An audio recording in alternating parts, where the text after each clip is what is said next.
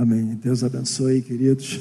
É sempre uma gratidão no coração que eu venho ah, no púlpito e com o coração temeroso ao mesmo tempo e disposto a fazer o que Deus quer que eu faça. Amém? Então é sempre uma alegria também estar aqui, pastor, compartilhando, é, trabalhando com os irmãos. Então eu fico assim. Bruno fez uma introdução aqui, meu irmão. Que mensagem, não tinha nada combinado, mas que introdução maravilhosa né? na mensagem que eu trouxe para compartilhar com vocês essa noite. Tá? Então, é com muita alegria mesmo que a gente está aqui e com o coração é, grato pelo carinho, a gente faz a obra é, com coração mesmo, porque assim a gente é tanta gratidão por tudo que Deus tem feito né, na nossa vida, então a gente doa, né? E acaba doando mais para Ele, porque é algo que Ele faz na nossa vida, realiza na nossa vida. Então quero dividir com vocês um texto que se encontra. É... Só um minutinho.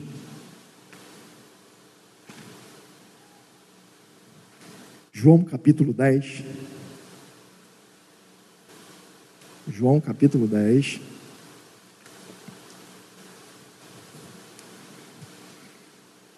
Evangelho de João, capítulo 10, versículo 7 a 9.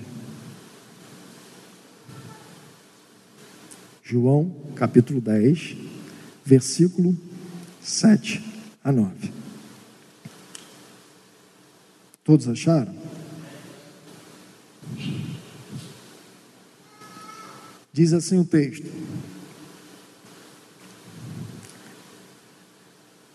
Então Jesus disse mais uma vez: Em verdade, em verdade lhes digo que eu sou a porta das ovelhas.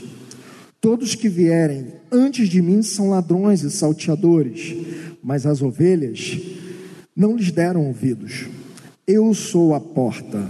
Se alguém entrar por mim, será salvo. Entrará, sairá e achará pastagem. Só até aí.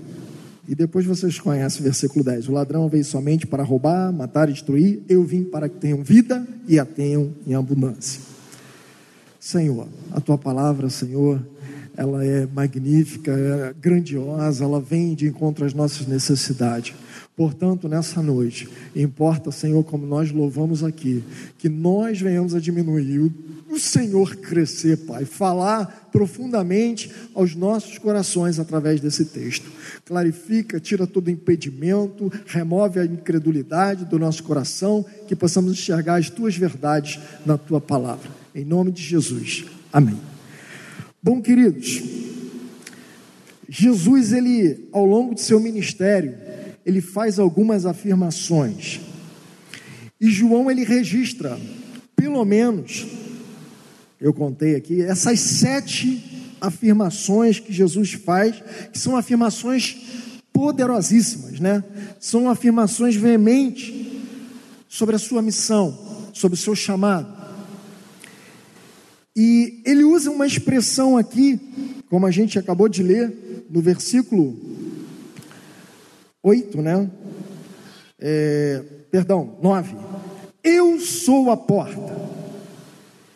E essa expressão, ele usa essa expressão em diversas vezes no livro de João, o Evangelho de João vai registrar isso. E o que eu quero compartilhar com vocês Claro que eu vou me deter nessa afirmação que eu li, eu sou a porta, mas o que eu quero compartilhar com vocês é esse eu sou dele, que ele fala, que ele diz, que traz tanta fúria, tanta ira por parte dos religiosos da época. E aí eu vou dividir com vocês essa porta. Por que, que ela é essa porta, de fato? Então eu quero me deter sim a essa terceira afirmação, mas eu quero recapitular com vocês as outras, o eu sou que ele diz aqui, os textos que estão para você pontuar e, e guardar e anotar isso, né? Mas antes, uma breve explicação. Em primeiro lugar, o eu sou, ele significa, é a tradução do nome pessoal de Deus. O eu sou é a tradução do nome pessoal de Deus. Então, no Antigo Testamento, quando Deus fala lá em Êxodo, capítulo 3, versículo 14, Deus fala através, fala com Moisés, através da sarça ardente. Lembram daquela história? Começa a pegar fogo. E aí Moisés pergunta o seu nome: Quem és tu? Aí Deus vai se revela para ele e fala: Olha a resposta que Deus dá: Eu sou o que sou. Então, o eu sou é a tradução do nome de Deus no Antigo Testamento. Guarda isso. E Jesus vai usar essa expressão, né? Mas o significado desse nome diz respeito por que eu sou é tão pesado, é tão forte, é tão é, é, é tão, tão assim magnífico, é tão tão, tão, tão causava tanta dureza, tanta, tanto espanto para os fariseus? Porque o significado desse nome divino diz respeito à pré-existência. Eu sou. A pré-existência, a soberania né, de Deus, a autossuficiência. Então, o eu sou significava isso tudo. Então, os judeus, eles achavam esse nome com o tempo, esse nome passou a ser impronunciável. Eles tinham receio de pronunciar eu sou. Tanto é que um bom judeu, um judeu ortodoxo, antigo, ele nunca vai dizer assim: eu sou médico, eu sou professor, eu sou empreendedor. Não, ele não vai dizer isso porque o eu sou para ele é sagrado. E ele não fala assim, ele fala eu médico, eu promotor, eu vendedor, eu dono, eu empreendedor, porque o eu sou para ele só Jeová, só Deus. É o nome divino de Deus. Então, uma pessoa usar eu sou é você se apropriar do nome divino de Deus. E não pode. Para eles isso é impronunciável. Tanto que quando eles se referem a Deus, eles mudam a expressão, eles falam: olha, Adonai, que quer dizer meu Senhor. Quando eles se referem a Deus, ele não fala eu sou, ele fala Adonai, meu Senhor. Então, era uma expressão, irmãos, profundo, um significado tremendo. E quando Jesus se apresenta e fala, Eu sou, ora, é, é, de se notar entre os fariseus, doutores da lei da época, uma resistência, um, uma, uma inveja. Quem é esse? Quem ele pensa que é esse Jesus, dizendo eu sou, se apropriando do nome divino de Deus? Como assim? Não pode, isso é blasfêmia. Vamos apedrejar ele, vamos expulsar ele daqui. É isso, os fariseus tinham essa concepção. Então, o eu sou, tanto que João 8,58 tem uma, é, é, foi a gota d'água para os fariseus na época. Jesus fala assim: ó, antes que Abraão existisse, eu sou. Olha só, peraí, Abraão, pai da fé, lá atrás, peraí, não, nós somos descendentes de Abraão, que negócio é esse? Quem é esse Messias aí, dizem que é Messias, quem esse homem pensa que é? Então eu sou, era muito pesado ele tratava, ele é, significava a, ah, diretamente o nome de Deus. Então, a reação dos fariseus, dos judeus, que eram religiosos da época, era essa, de querer expulsar Jesus dali. Mas quais são essas declarações que Jesus falou tanto do eu sou? João, primeira delas, João capítulo 6, versículo 35, Jesus diz assim: ó, Eu sou o pão da vida, aquele que vem a mim jamais terá fome. Os ensinos de Jesus sempre traziam uma lição, é um princípio divino, uma, uma, um princípio, ele, ele era muito pedagógico no que ele fazia, e era inusitado às vezes, né? Ele rompia qualquer liturgia, qualquer situação, né? Curou o cego de uma forma, o outro cego de outra, não é isso? Então, assim, Jesus, é, ele fazia aquilo que estava, né? Deus mandava, ele fazia, ele cumpria, ele era o próprio Deus. 100% homem, 100% Deus, quer dizer que ele, ora, evidenciava atributos humanos, ora, atributos divinos. Né? Então, é, Jesus, ele, ele fazia do jeito que, que aprovesse a ele. Afinal, ele era Deus, o Filho de Deus. Então, quando Jesus ele fala, eu sou o pão da vida, aquele que vem a mim jamais terá fome, ou seja, ele estava dizendo, quem tem fome, fome, sede de justiça, de vida. Você acha em Jesus? Eu sou. Ele está dizendo, Ele é esse pão da vida. Então, Ele é o alimento que desce do céu para me alimentar e alimentar você. Então, primeira declaração que Jesus fala: Eu sou, eu sou o pão da vida. João 6,35. Falando novamente ao povo, Jesus disse o seguinte: João 8,12: Eu sou a luz do mundo. Jesus se apropriando do nome que é traduzido, o nome de Deus, para dizer: Eu sou a luz do mundo. Aquele que me segue não andará em trevas, mas terá a luz da vida. Em outra ocasião, João 8,12: Nele estava a vida, e a vida era a luz dos homens, e a luz resplandece nas trevas, e as trevas não compreenderam. João 1, 4, 5. Então, Jesus é aquele que mostra. Você já andou na escuridão? Quando falta luz, qual é a sensação? Você perde o referencial, você tropeça, você não, você não consegue distinguir, não é isso? Quando a gente está em trevas, quando a gente não conhece Jesus, a gente fica sem direção, sem, sem perspectiva, sem alvos. Mas quando Jesus entra na nossa vida, ele vem e aí ele mostra a direção, ele clarifica tudo, tudo fica claro. A luz é isso. Você apaga a luz, você não se enxerga muito bem, fica aquela penumbra. Algumas vezes você até consegue, né, identificar, apalpando, porém, quando Jesus chega, a claridade é total. Você consegue enxergar tudo, fica tudo transparente. É isso que Jesus vem dizendo para eles: Eu sou a luz do mundo, eu sou o que mostra, o que traz, clarifica, que mostra para você qual a direção correta, qual o caminho que você tem que tomar. Essa é a segunda. A terceira, que é essa que eu vou me referir, vou gastar um pouquinho mais de tempo, mas não agora.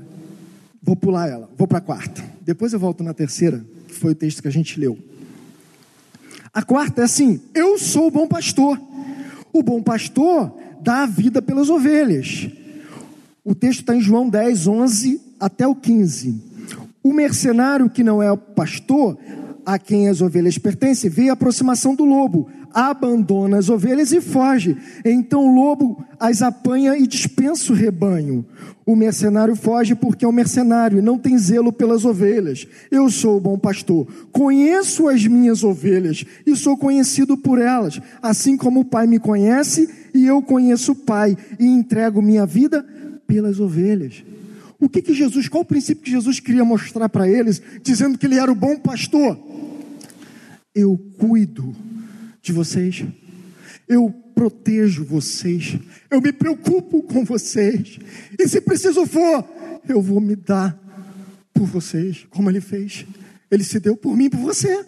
Como bom pastor, ele foi para a cruz. É isso que ele está se referindo. Então ele fala: Eu sou o bom pastor, eu o eu sou, ele se referindo que o próprio Deus é o bom pastor, que protege a gente, que cuida da gente, se preocupa conosco e se doa, se preciso for. Ele é o bom pastor. A quarta declaração, a terceira eu pulei, né? Então, a primeira, eu sou o pão da vida. A segunda, eu sou a luz do mundo. A terceira seria eu sou a porta. A quarta, eu sou o bom pastor. A quinta, Diz o texto, João 11, 25. Esclareceu-lhe Jesus: Eu sou a ressurreição e a vida. Aquele que crê em mim, mesmo que morra, viverá. E todo que vive e crê em mim, não morrerá eternamente. Tu crês nisso? É claro que ele está se referindo ao, ao milagre da ressurreição que ele faria na vida de Lázaro, né? irmão de Marta e Maria. Mas é óbvio que ele está colocando um princípio verdadeiro, dizendo que ele é superior à, à, à, vida, irmãos, à morte. Ele, ele venceu a morte, então ele se coloca aqui como princípio eterno. Jesus, olha, eu, eu, eu sou eterno, eu cuido da eternidade. Então, aquele que crê em mim, ainda que morra, vai viver. É isso que ele está falando, ele está falando da eternidade, uma nova perspectiva, uma nova esperança, poder sobre a morte. É isso que Jesus está falando. Eu sou a ressurreição e a vida. Não existe ressurreição ou vida eterna, irmão, fora do Filho de Deus. Não existe. Pode pesquisar. A única que garante vida eterna, vida após, irmãos, é, após Jesus morreu e ressuscitou, é Jesus. Os outros morreram e foram sepultados. Estão lá os restos mortais, se não viraram cinzas. Mas Jesus não foi encontrado. Jesus ressuscitou. A sexta declaração, a sexta afirmação que Jesus fala, é uma das mais queridas, eu gosto muito dessa declaração para evangelismo, então é ótima, né? João 14,6. Jesus fala o quê? Eu sou o caminho, a verdade e a vida. Três em um, né? O caminho, a verdade e a vida. O que, que Jesus quis dizer com essa declaração? Eu sou o caminho, a verdade e a vida. Ele está dizendo: Eu sou o único. Fora de mim não há salvação. Não há outro jeito. Só através de Jesus. Então, essa foi a sexta declaração o único caminho para o Pai. Sem Jesus você não se chega no Pai, não tem jeito. A sétima declaração: Eu sou a videira verdadeira, e meu pai é o agricultor. Eu sou a videira, vós os ramos, se referindo a gente. Ah, irmãos, se Jesus é a videira verdadeira, nós estamos ligados nele, nós vamos frutificar, porque o Pai é que plantou. Então nós somos esses ramos que vamos dar frutos em abundância. Eu e você vamos evangelizar, vamos ganhar almas para Jesus, e se nós estamos ligados no, no Senhor, vai frutificar. Qual o princípio que Jesus quis ensinar aqui agora? Dependência. Tanto que o texto vai dizer: sem mim, nada podeis fazer. O mesmo texto, lá no finalzinho do versículo. João 15, do 1 ao 5. Sem mim, nada podeis fazer. Esse princípio que Jesus quis ensinar agora, dizendo: Eu sou a videira verdadeira. Dependência. Depender de Deus. Não é precisar de Deus, é diferente. Já falei isso aqui em outra ocasião. Precisar de Deus, você pode precisar hoje, aí amanhã está tudo certo, você não precisou. Mas depender é você não vive sem. É diferente. Você não vive sem dependência, você não vive sem aquilo. Não é isso? No caso, viver sem Deus. Você não vive, é dependente dele. Então, esse princípio que Jesus coloca: eu sou a videira verdadeira, meu pai é o agricultor. Agora sim, Vamos voltar na terceira, para a gente explorar mais um pouquinho esse texto. A terceira declaração de Jesus me chama a atenção. Algumas características, por ele ter falado assim: Eu sou a porta. Versículo 9: Eu sou a porta. Se alguém entrar por mim, será salvo. Entrará, sairá e achará pastagem. Porta é um lugar importante, não é? Sim ou não? Sim, né? Nesse momento da pandemia, nós criamos uma estratégia aqui na nossa igreja, tivemos que centralizar a entrada, né? Por conta da aferição de temperatura, controle de presença, numeração, para a gente saber quantos tem aqui dentro. Então a gente precisou fazer isso. Né? Então a gente precisou focar uma porta, mas na saída não. saída está liberada todas as portas. Imagina uma igreja sem porta, uma casa sem porta, uma escola sem porta. Tem que ter uma entrada, não é isso? Então, porta é importante, né? E nesse caso, Jesus está colocando, dizendo o seguinte nessa declaração: A mensagem da salvação, irmãos, essa mensagem é evangelística. Eu sei que a maioria só temos um visitante, mas eu queria que vocês, é isso que Deus colocou no meu coração, eu vou compartilhar com vocês, porque a, a, a, Jesus é essa mensagem, é a mensagem de salvação. O homem só pode encontrar salvação se ele entrar pela porta certa. Você só tem acesso ao culto se você entrar naquela porta ali no momento, porque é assim que nós estabelecemos. Então, fazendo, né, claro, mal comparando, mas fazendo um, um, uma, um paralelo, irmãos, você só tem salvação se você entrar pela porta certa. Você e essa porta chama-se Jesus. Ele falou: Eu sou a porta. Jesus usa uma linguagem metafórica, ele usa comparações, ele usa coisas da rotina que eles acostumavam a lidar, então sabia desses detalhes. Então, isso facilita a compreensão do texto. Então, falando para a gente, trazendo para os nossos dias, é isso que Jesus está dizendo.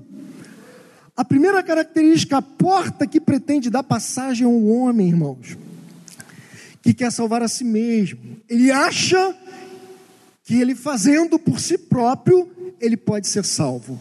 Essa porta é falsa. Não é pelo que você faz, é pelo que ele já fez, né? Ah, ah, diz o texto, Efésios 2:8, porque pela graça sois salvo. Isso não vem de vós, é dom de Deus. Então a primeira característica dessa porta, irmãos, o homem não precisa fazer nada, o homem não precisa ser salvador de si mesmo. Se ele entrar por esse caminho, por essa porta, ele vai se dar mal. Por quê? É falsa essa porta é furada. Não é o que você faz. Jesus já fez. É claro que a fé genuína gera obra, gera trabalho, é uma força motriz. A segunda característica, a porta da caridade. Se você acha que sendo caridoso, fazendo coisas, né, obras somente, o homem entrará no céu por conta disso. Efésios 2:9. Não vem das obras para que ninguém se glorie a salvação. Né? Então ela é de graça, não vem, é dom gratuito de Deus. Então a porta da caridade também é falsa, não serve. É furada. Não é obras. Não. A obra é, é, é fruto do teu amor. Você faz por devoção, por entrega. Mas não é isso. Você já é salvo pelo preço que ele pagou na cruz. Isso basta, é suficiente. A terceira característica: quaisquer outras passagens para o céu são falsas. Que não seja João 14,6. Jesus falou assim: Eu sou o caminho, a verdade e a vida. Ninguém vem ao Pai senão por mim.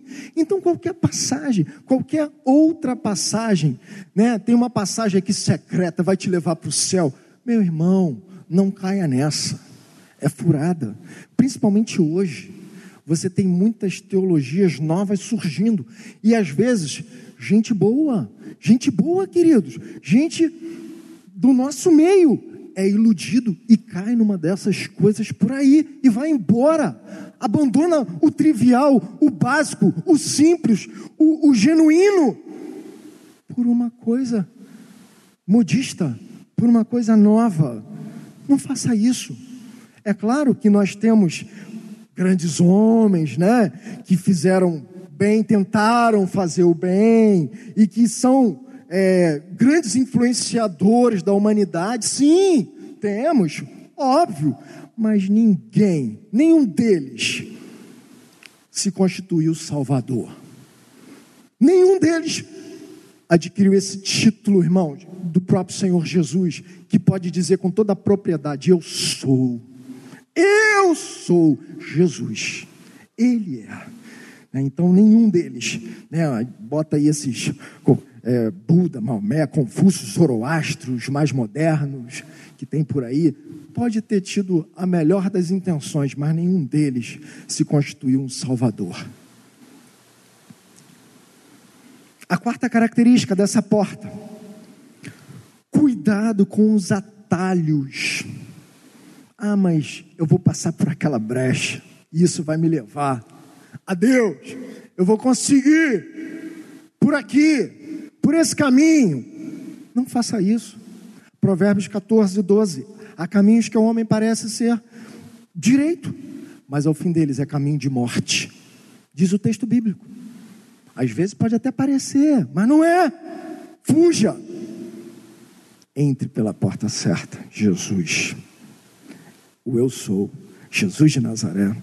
Não use atalhos, modismo, né? Novas teologias. Vou fazer um esqueminha. Não se barganha com Deus, irmãos. Não tem essa troca. Deus não é assim. Deus não compactua com isso. Então não tem esquema. Cuidado com os atalhos. Quinta característica. A porta que Jesus te convida e me convida a entrar, ela é estreita. Ela é estreita. E o que, que significa, irmãos? Uma porta estreita. Mateus 7, 13 e 14, vou ler o texto. Entrem pela porta estreita, Jesus falando, né? Pois larga é a porta e amplo o caminho que leva à perdição, e são muitos os que entram por ela. Como é estreita a porta e apertado o caminho que leva à vida. São poucos, poucos os que a encontram. De novo, entrem pela porta estreita, pois larga é a porta e amplo o caminho que leva à perdição, e são muitos os que entram por ela. Como é estreita a porta e apertado o caminho que leva à vida, são poucos os que a encontram. Jesus está falando que são poucos, irmãos. A porta é estreita, a porta não é larga, não. Às vezes, né? A porta é tão estreita.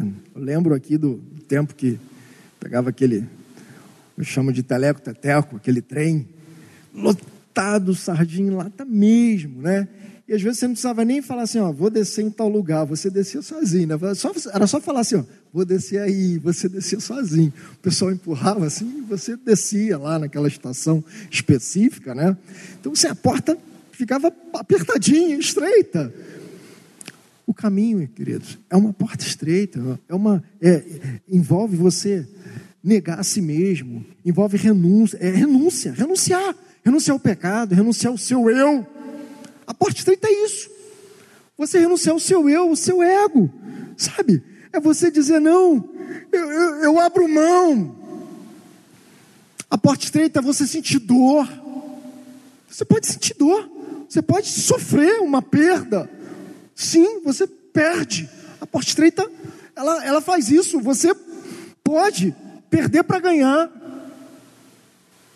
Eu lembro uma situação do irmão uma vez conversando que ele estava trabalhando num lugar e aquele trabalho começou a prejudicar a relação dele com Deus. Mas ele precisava daquele trabalho.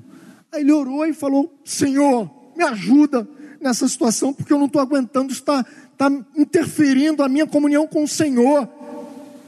E aí Deus foi lá, tirou ele daquele emprego. Ele pediu demissão, né? E aí saiu daquele emprego porque estava atrapalhando a comunhão dele com ele. É claro que é uma coisa muito pessoal. Cada um sabe, né? A, a, a sua dor, as suas necessidades, mas aquilo começou a incomodar o coração dele, e ele fez isso, tomou essa atitude, e ele perdeu para ganhar. Logo depois, Deus abriu, escancarou uma porta de emprego para ele maravilhosa, irmãos, e ele começou a glorificar a Deus. Deus faz isso. É necessário a porta estreita, você tem que negar, você tem que renunciar, você perde para ganhar. A matemática de Deus é assim, não é igual a nossa, né, pastor Geraldo? A matemática de Deus, ela é diferente. Você só aprende a somar quando você subtrai. Subtrai mais de você, mais dos seus, né, suas questões pessoais, e aí você começa a somar outras coisas que Deus vai fazendo. Deus vai transformando você de dentro para fora, vai moldando você é assim que ele faz. Então a matemática de Deus é diferente. Você só aprende a multiplicar se você dividir. Foi assim. Mateus 14, 19. Cinco pães e dois peixinhos. A coisa foi multiplicando. Jesus deu graça, e falou para os discípulos: vai lá, distribui. Começou a dividir e foi multiplicando. A matemática de Deus, irmãos. É assim, quando a gente se envolve, começa a ajudar um ao outro, os ministérios, os departamentos que a igreja tem, a ação social, é, diversos alvos, projetos, a NEM, e aí você se envolve, começa a dividir, e Deus multiplica. É assim que Deus age. Não é sempre como a gente pensa, Deus tem um jeito dele, o um método dele. Então a porta que Jesus te convida a entrar, ela é estreita. Tem que ter renúncia. Renúncia do seu eu, pecado, daquilo que atrapalha você a ter comunhão com Deus.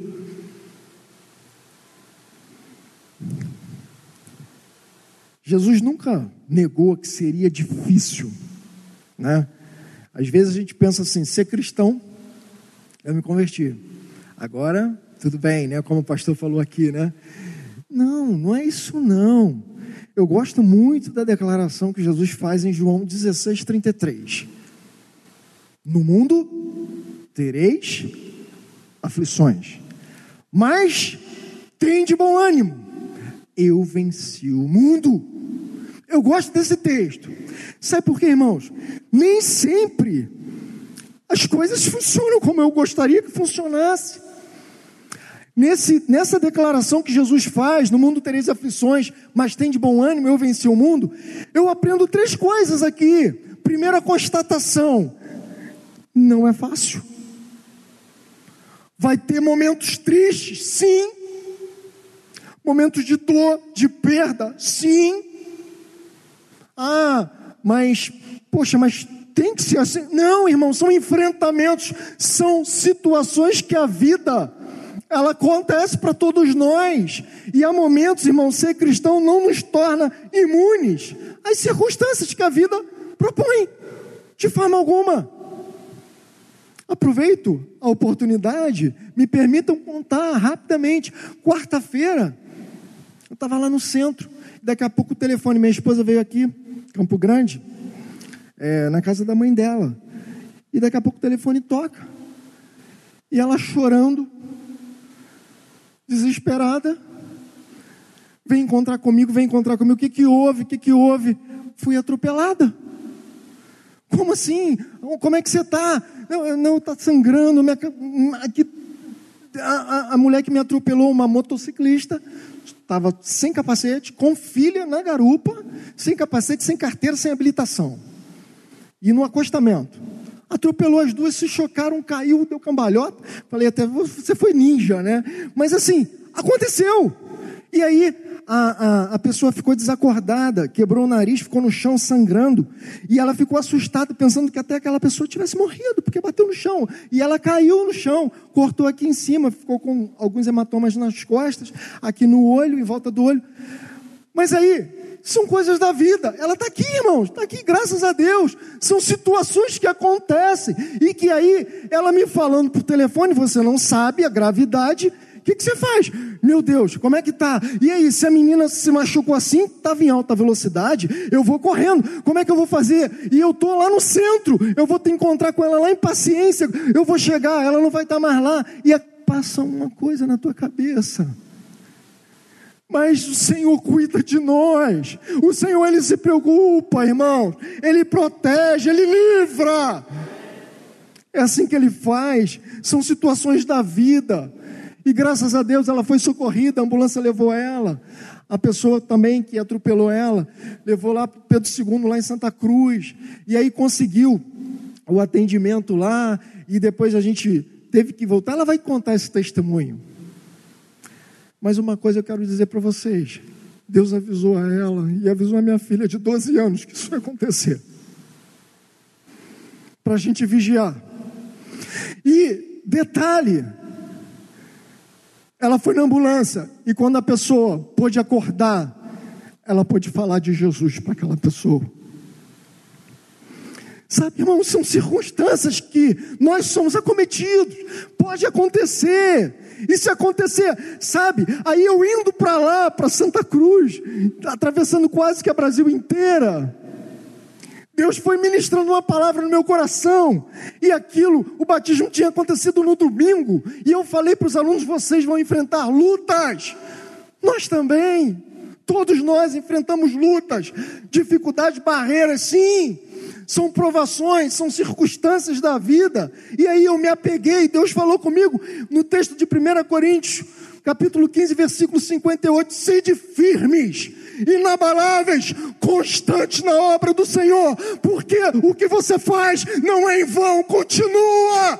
Isso não pode paralisar a mim, nem a você. A circunstância da vida, uma perda, o sofrimento, o choro, uma situação atípica, querido, não pode paralisar você. Você tem que continuar, você tem que continuar perseverando, indo adiante, evangelizando, servindo a Jesus com gratidão no teu coração e Deus vai cuidando de você, Deus vai protegendo você. Aí foi uma correria, mas graças a Deus ela está aqui, está bem. A gente até conseguiu depois uma. Não conseguia fazer a tomografia, que a gente ficou preocupado se tinha quebrado alguma coisa. E aí a gente foi direto lá para o hospital do HCE para ela poder fazer o procedimento. Deus já tinha preparado tudo. A própria Gabriela estava de serviço no dia, filha do pastor Geraldo, que trabalha lá também. Então Deus cuidou de tudo, conseguimos realizar o atendimento, estava tudo certo, tudo bem, não quebrou nada, nenhuma fissura. A pessoa foi atendida, ia ter que passar pelo buco, né, segundo o que a gente ficou sabendo lá também. Então, assim, sabe, Deus, aprove a Deus, irmãos, cuidou de todas as coisas, sustentou. Né? Então, assim, Deus cuida da gente. Qual a tua reação? Quais as suas atitudes, a sua resposta? Como você encara, enfrenta as circunstâncias da vida? Medo, fuga, eu me escondo, esconderijo. Não. Jesus deu a dica. Ele falou: No mundo tereis aflições, mas tem de bom ânimo. É com ânimo que você tem que enfrentar. É com ânimo que você vai vencer. É com ânimo que você vai dar a resposta. É se animando. Eu gosto também do texto de Josué 1,6. Josué, sucessor de Moisés, que precisava conduzir o povo até a terra prometida dar continuidade. E aí Josué enfrentou diversas batalhas e uma delas era atravessar o Jordão. E aí a palavra de Deus diz para ele: ser forte e corajoso.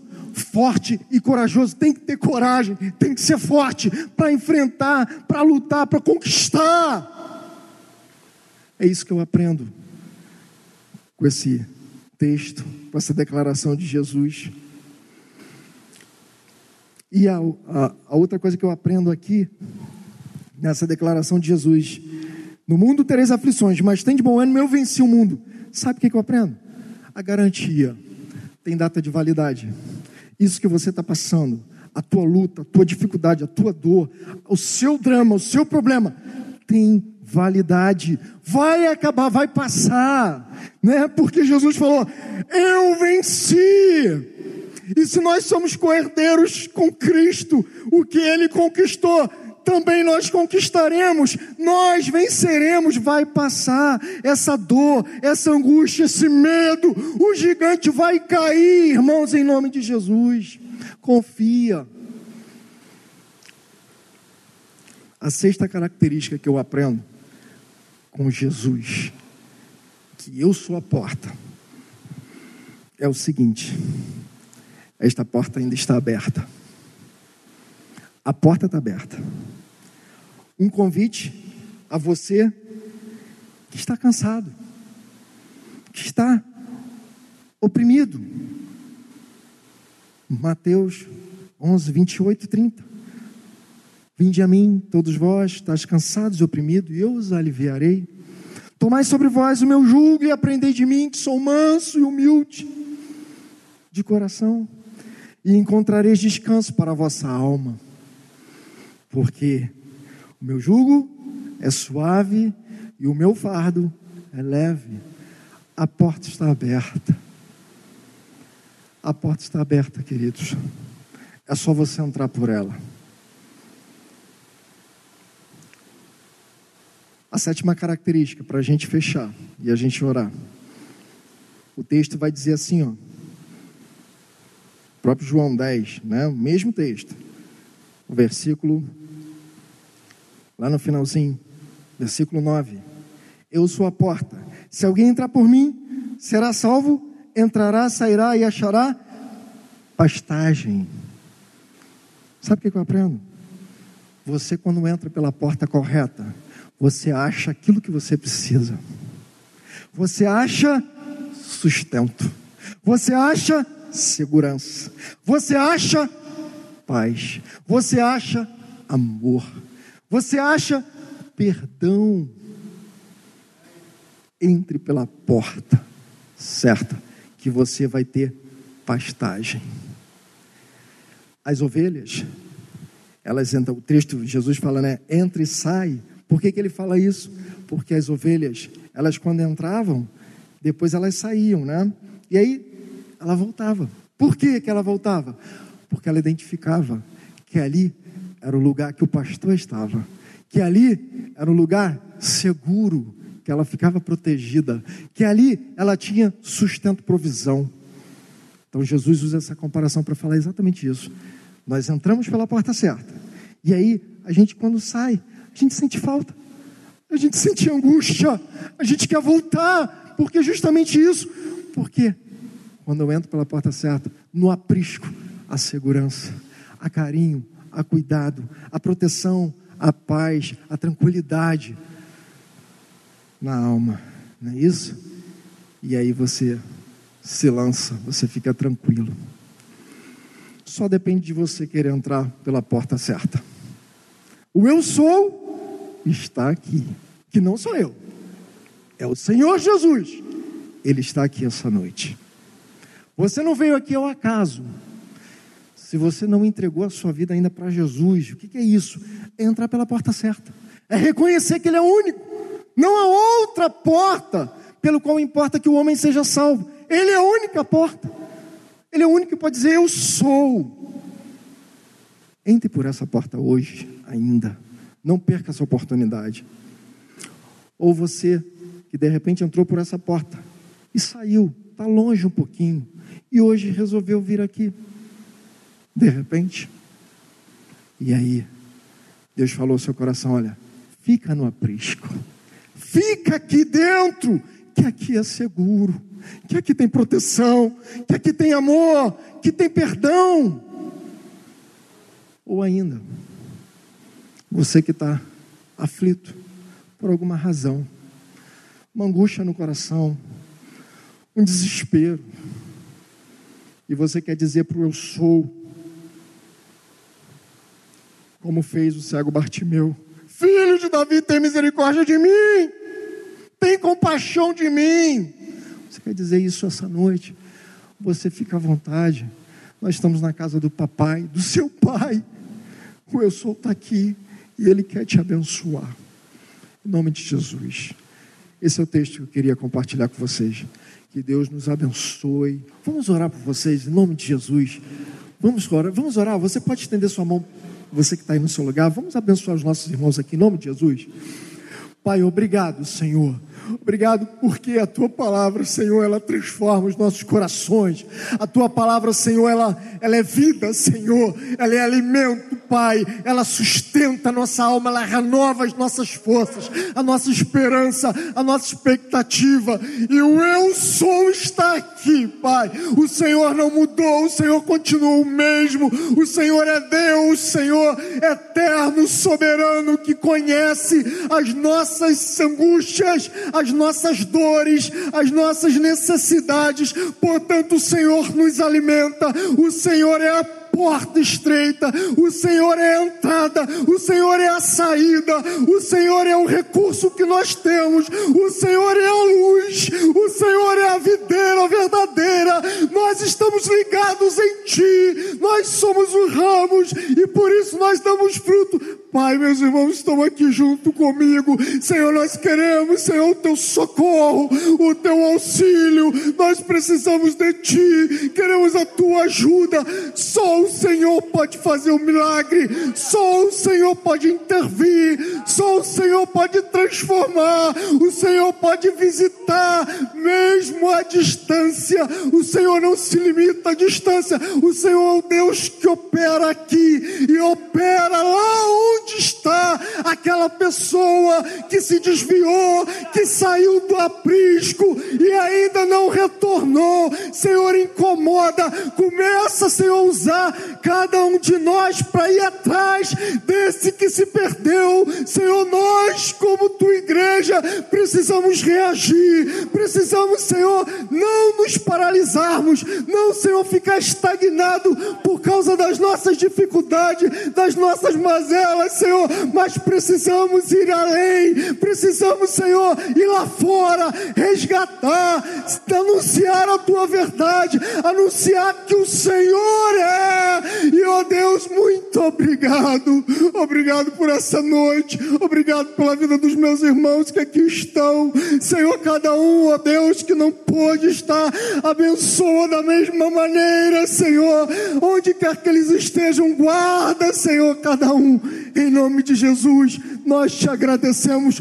Muito obrigado, porque certamente saímos daqui, ó Deus, abençoados nessa noite, ó renovados. Muito obrigado, Deus. Amém.